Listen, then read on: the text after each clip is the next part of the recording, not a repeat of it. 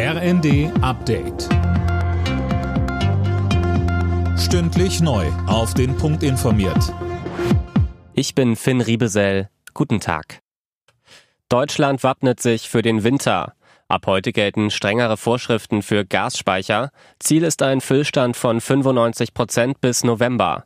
Vor dem Hintergrund wird weiter darüber diskutiert, die letzten drei AKWs länger laufen zu lassen. Wegen der gestiegenen Preise ist zudem ein drittes Entlastungspaket im Gespräch. Dazu sagte Marcel Fratscher vom Institut für Wirtschaftsforschung bei NTV. Heißt kein Tankrabatt, sondern das Beste ist Transferzahlung, Erhöhe von sozialen Leistungen von 100 Euro pro Kopf pro Monat. Das sind die Größenordnungen, über die wir sprechen. Aber bitte nur für Menschen mit mittleren und geringen Einkommen.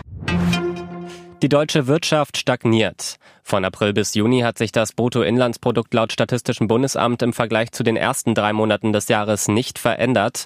Im ersten Quartal hatte die Wirtschaftsleistung noch um 0,8 Prozent zugelegt. Die Wiederaufnahme der Getreideexporte aus der Ukraine rückt näher.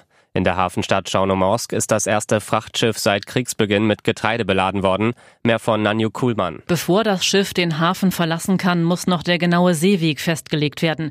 Die Exporte werden von Vertretern der Russen, der Ukrainer, der Türkei und der UN kontrolliert. In den ukrainischen Häfen lagern derzeit bis zu 25 Millionen Tonnen Getreide. Es konnte wegen des Krieges bisher nicht exportiert werden. Weil Getreide knapp ist, haben sich beispielsweise die Brotpreise teilweise verdoppelt.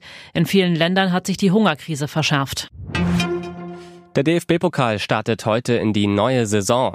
Zum Auftakt gibt es vier Spiele, darunter Dynamo Dresden gegen Stuttgart und 1860 München gegen Dortmund. Meister Bayern und Pokalsieger Leipzig steigen erst später ins Geschehen ein, weil sie morgen um den Supercup spielen. Alle Nachrichten auf rnd.de